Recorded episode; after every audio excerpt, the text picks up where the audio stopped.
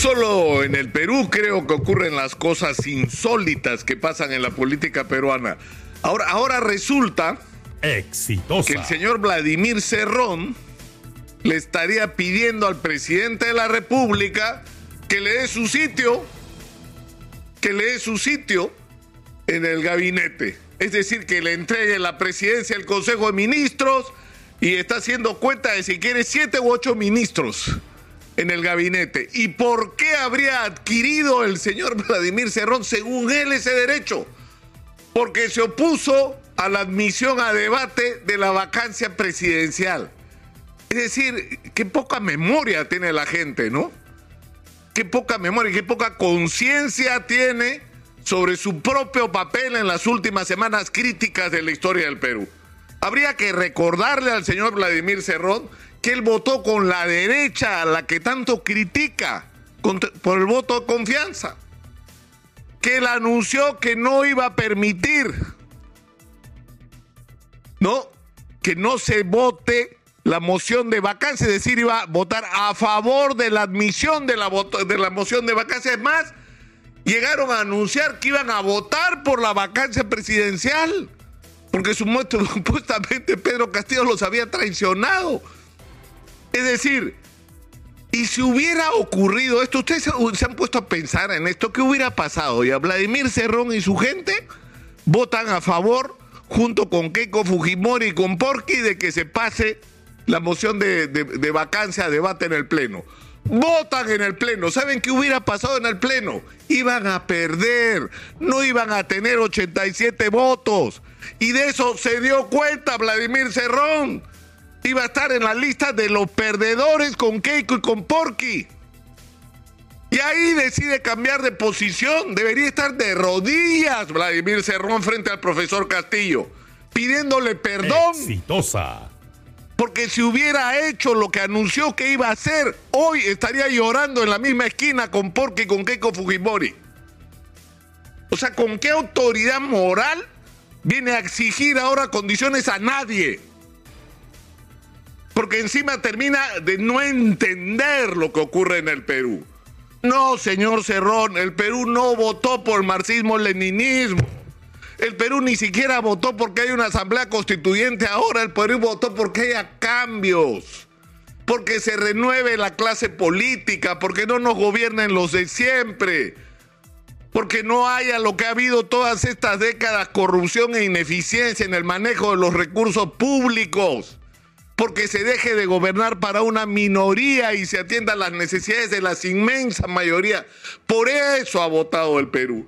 Y en ese voto por el profesor Castillo, que ha sido por escaso margen por encima del de Keiko Fujimori, lo que ya debería ser elemento suficiente para reflexionar sobre la necesidad de bajarle el octanaje al discurso y entender que está en un país distinto, un país donde se hace una asamblea constituyente la va a perder, señor Cerrón, porque la inmensa mayoría de peruanos no están pensando en eso.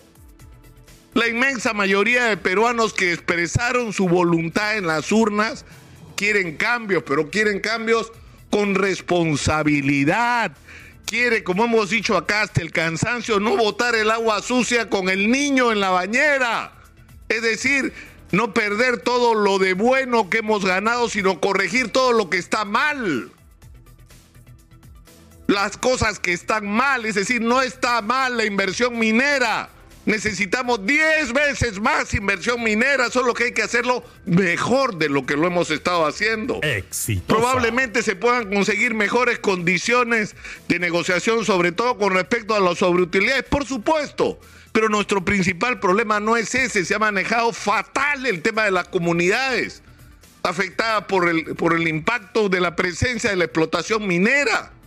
No se ha hecho previsión, el Estado se ha puesto de costado, no se han cumplido los compromisos. La gente no ha sentido que la presencia de la explotación minera ha cambiado la vida para bien. En el caso de las bambas tienes que usar 300 tractocamiones que sean de los comuneros que se hagan millonarios los comuneros. ¿Qué tiene de malo? ¿Por qué tiene que venir gente de fuera?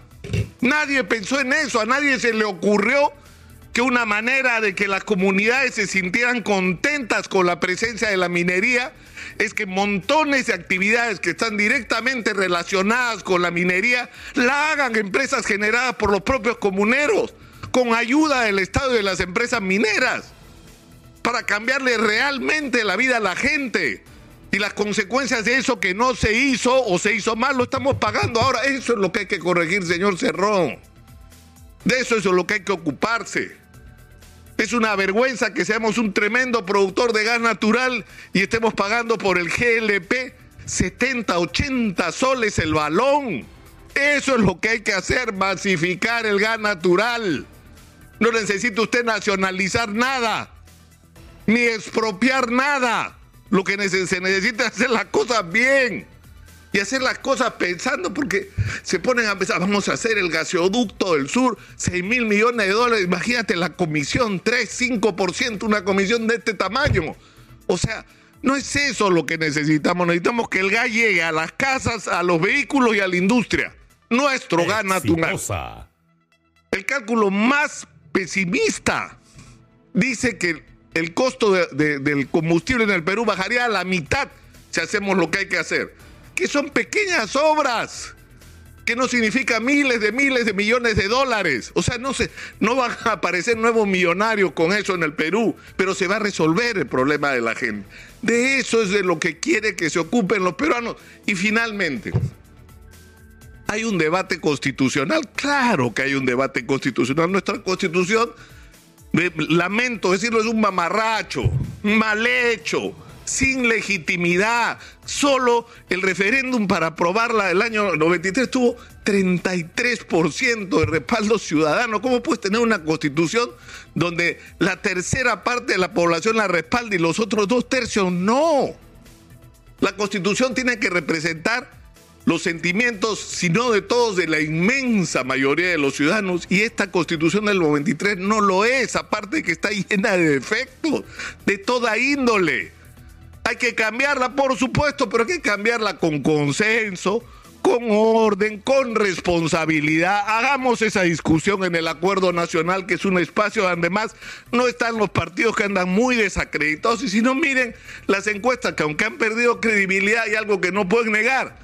Aunque le ponen el acento, se cae la popularidad del presidente y la del Congreso. ¿Cómo anda? Peor toda la clase política está desacreditada. Entonces, busquemos un espacio político, un espacio más amplio como el Acuerdo Nacional, donde no solo hay partidos, donde está la sociedad civil, como se dice, donde están los gremios empresariales, los gremios populares, los gremios que representan a la sociedad, la iglesia, las diversas instituciones nacionales. Es un espacio que le va a dar mucha legitimidad a esa discusión y va a abrir el espacio para que muchos más ciudadanos puedan participar en este debate y veremos qué pasa. Con tiempo, con responsabilidad, buscando qué nos une y qué nos separa. Estableciendo cómo vamos a hacer para que eso que nos une se realice y eso que nos separa, cómo lo vamos a resolver de una manera democrática. Es decir, esa es la manera responsable de actuar y mientras tanto ocuparnos de los problemas de los peruanos. Pero eso de ir o pretender ir donde el presidente a pedirle su cuota de poder, me va a disculpar, no sea usted conchudo, señor Vladimir Cerrón. Usted debería, insisto, estar de rodillas y pidiendo perdón. No pidiendo ministerio, señor, pidiendo perdón